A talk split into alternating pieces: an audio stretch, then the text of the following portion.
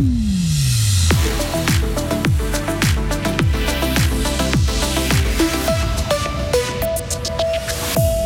Procès du journalisme ou procès d'un journaliste, l'affaire Godel a été jugée ce matin au tribunal de la Sarine.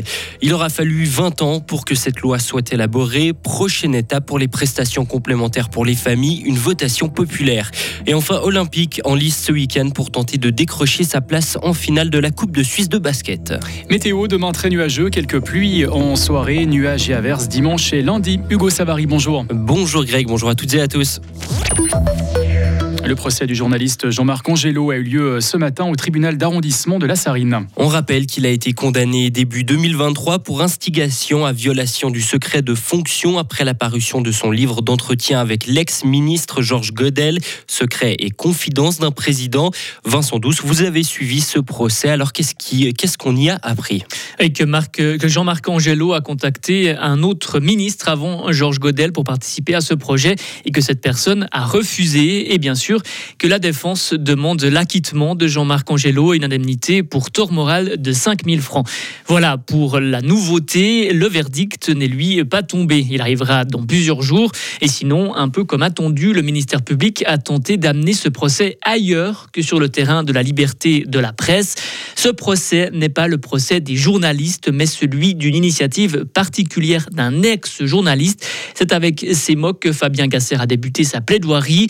Pour le procureur général, ce procès n'est pas non plus celui de la censure, car le livre s'est vendu, mais c'est celui d'une idée, celui d'écrire un livre. C'est le procès de la réalisation de cette idée réalisée avec ruse et en bafouant toute déontologie. La défense, elle, conteste cette version. Oui, pour elle, ce procès est bien plus que le procès d'une personne, mais la défense de valeurs qui vont bien au-delà de ce cas précis, la liberté de la presse, mais aussi la liberté d'opinion et la liberté d'information, des droits fondamentaux qui doivent être respectés. La défense a aussi voulu démontrer que Georges Godel avait l'habitude de gérer des questions en lien avec le secret de fonction. Il avait des séances à ce sujet avec le Conseil d'État. Il devait donc savoir comment gérer les secrets et les limites de l'information à fournir. Ce n'est pas quelques phrases élogieuses qui auraient dû le convaincre de donner des informations sensibles. Et à la fin du procès, le prévenu Jean-Marc Angelo a pris la parole. Oui, devant des dizaines de proches qui ont assisté à ce procès, avec ses dossiers dans les mains, il a tenu les propos suivants. Je n'ai jamais instigé Georges Godel à violer le secret de fonction. Je n'ai fait que mon devoir de journaliste qui consiste à poser des questions et à prendre note des réponses. Je pense à tous les journalistes de Suisse qui posent des questions aux conseillers d'État chaque jour. Ils ne doivent pas se sentir menacés de poursuites pénales. L'information est l'oxygène de la démocratie. N'étouffons pas les valeurs fondamentales de notre pays. Merci Vincent. Enfin, après 20 ans d'attente, le canton de Fribourg tient euh, sa loi pour les prestations complémentaires pour euh, les familles dans le besoin. Le Grand Conseil a voté hier le texte après deux jours de débat, mais il ne faut pas crier victoire trop vite car il faudra passer par les urnes. Ce sont bien les Fribourgeois qui auront le dernier mot, Maël Robert. Oui, parce que les coûts dépassent les 47 millions de francs et le seuil du référendum financier obligatoire. Ce dépassement est causé par deux décisions des députés fribourgeois, l'âge des enfants dans les familles concernées et la répartition des coûts entre cantons et communes. Dans les deux cas, le ministre en charge du dossier, l'UDC Philippe Demière, a perdu.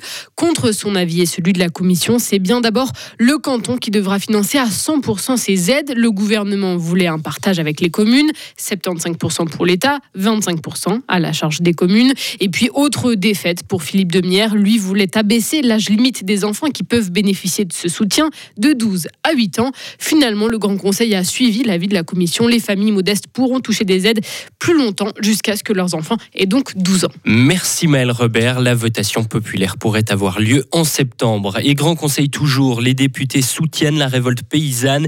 Hier, ils ont voté une résolution en ce sens. Ils appellent à soutenir les revendications portées par l'Union suisse des paysans et l'Union des paysans fribourgeois.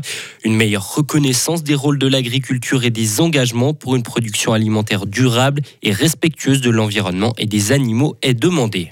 Près de 4 heures d'angoisse C'est ce qu'ont vécu hier soir une quinzaine de passagers et le mécanicien d'un train reliant Baume à Yverdon-les-Bains. Un homme armé d'un couteau et d'une hache les a pris en otage. Après de longues négociations, les policiers ont donné l'assaut et abattu l'individu qui se montrait menaçant. Les voyageurs, eux, sont indemnes physiquement et quant à l'impact psychique, il fait l'objet d'une attention particulière.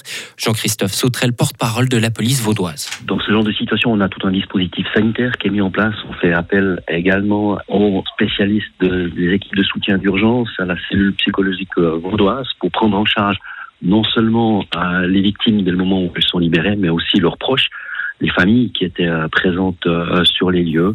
Et au terme de toutes ces opérations, il y a une prise en charge qui est effectuée sur site et puis les personnes, si elles en ressentent le besoin, sont après orientées vers des, structures médicales. Cette prise en charge psychologique est, très importante, que ce soit immédiatement, mais aussi sur la durée. Une enquête est en cours pour déterminer les motivations du preneur d'otages. Selon les autorités, rien n'indique qu'il s'agit d'un acte terroriste. Le sport maintenant, place aux demi-finales de Coupe de Suisse de basket euh, demain. Avec deux affiches 100% romandes, Vevey affrontera Genève alors que l'Olympique accueillera Puy, Lausanne. Pour cette partie, les Fribourgeois seront privés de deux joueurs importants, Jonathan Casadi blessé à la cheville et Roberto Kovac opéré du genou en novembre. Le shooter tessinois doit prendre son mal en patience et se contenter pour l'heure d'un rôle de supporter. Roberto Kovac. Si on gagne le match avant de l'avoir joué, ben on sera battu. Je crois qu'aujourd'hui on doit être conscient de ça et il va falloir euh, avoir beaucoup d'énergie, pas de fatigue euh, et, être prêt sur le, combat parce que c'est une équipe qui va venir avec ses armes et ses armes c'est le combat.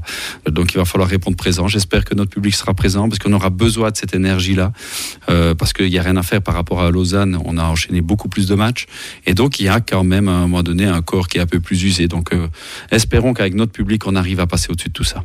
Et vous aurez reconnu plutôt le coach d'Olympique Thibaut Petit qui présentait cette partie. Quant à Roberto Kovac, lui travaille justement en salle de fitness ainsi qu'avec les physiothérapeutes du club, mais il n'a pas encore pu s'entraîner sur le parquet avec ses coéquipiers. Et donc pour cette demi-finale opposant Olympique à Puy, Lausanne, l'entrée sera gratuite demain à la salle Saint-Léonard avec le coup d'envoi à 19h. Et puis la pause de Benoît Alt n'aura pas duré bien longtemps. Le navigateur fribourgeois a bouclé sa mini transat à la mi-novembre en Guadeloupe. Il a ensuite ramené son bateau à Yverdon pour qu'il soit transformé, avec déjà un objectif en tête, celui de participer à la prochaine mini transat en 2025. Benoît Halt. On va récupérer euh, le 716, qui est un bateau du coup euh, de 2008, pour lui adapter euh, bah, une technologie qui est nouvelle, voilà, des, des foils, des foils lancés, deux foils lancés, et ce qui permettra vraiment de pouvoir faire plus de performances, c'est aussi un projet qui, qui, est innovant parce que ça s'est jamais, jamais vraiment fait. Et du coup, c'est un défi en soi. Et ces foils sont en quelque sorte des petites ailes qui sont ajoutées sous la coque du bateau et vous pouvez retrouver un sujet complet sur notre application Frappe. Retrouvez toute l'info sur frappe et frappe.ch. Radio FR. Quelle est la couleur du ciel? Un temps très nuageux avec des précipitations intermittentes aujourd'hui et demain samedi. 11 degrés. Dimanche nuageux avec euh, quelques précipitations résiduelles. Limite euh, pluie-neige vers 1000 mètres. 10 degrés pour dimanche et pour la journée de lundi. Ciel changeant avec de belles éclaircies et 9 degrés. La météo blanche avec les remontées mécaniques des Alpes fribourgeoises et le garage Bernard Ponts à Villa Saint-Pierre et Suzuki le numéro 1 des compacts 4x4. Bruno Stourny est avec nous, c'est le directeur des remontées mécaniques de la Béra. Salut Bruno.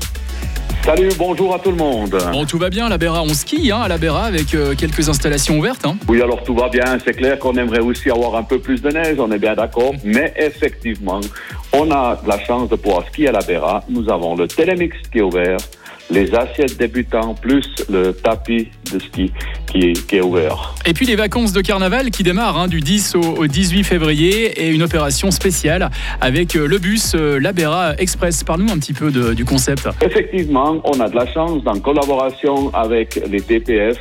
Il y aura trois fois par jour un bus ligne directe depuis Fribourg jusqu'au parking de la Béra. Bien sûr, avec les arrêts à Marly, euh, Le Mouret, La Roche, etc. Toutes les informations et les horaires sur le site de TPF ou sur notre site, bien sûr, également. Vachement bien ça, hein. donc euh, le bus euh, Labera Express qui, euh, qui vous emmène de Fribourg au pied des pistes euh, à Labera. Et on peut également euh, parler du week-end du euh, 24 et 25 février avec euh, le concept qui est reconduit. hein. Exactement. On espère, comme tout, comme beaucoup de monde, que la neige vienne. Et le week-end du 24-25, on aura des magnifiques conditions. Et effectivement, le- les TPF sont d'accord de reconduire ce test-là également samedi, dimanche 24-25. Parfait Bruno, encore quelque chose à rajouter peut-être? Alors peut-être, vu que je- tu l'as dit, c'est les vacances, les Fribourgeois, les Fribourgeois sont, sont en congé. Donc chez nous, à la Béra, on, on met en route, en plus, au sommet de la Béra, une chasse au trésor Ah, bah, ça, pour que les enfants puissent venir s'amuser ici. Et ces vacances aussi euh, pour les Vaudois. hein. et on sait que les Vaudois se déplacent volontiers aussi euh, à la Béra. Donc euh, il y aura du monde ces prochains jours. On espère, en tout cas, on souhaite la bienvenue à tout le monde chez nous à la Béra. Eh ben c'est parfait. Merci Bruno. Bruno Stourny, le directeur des remontées mécaniques euh, de la Béra. À bientôt. Merci et bonne journée à tout le monde.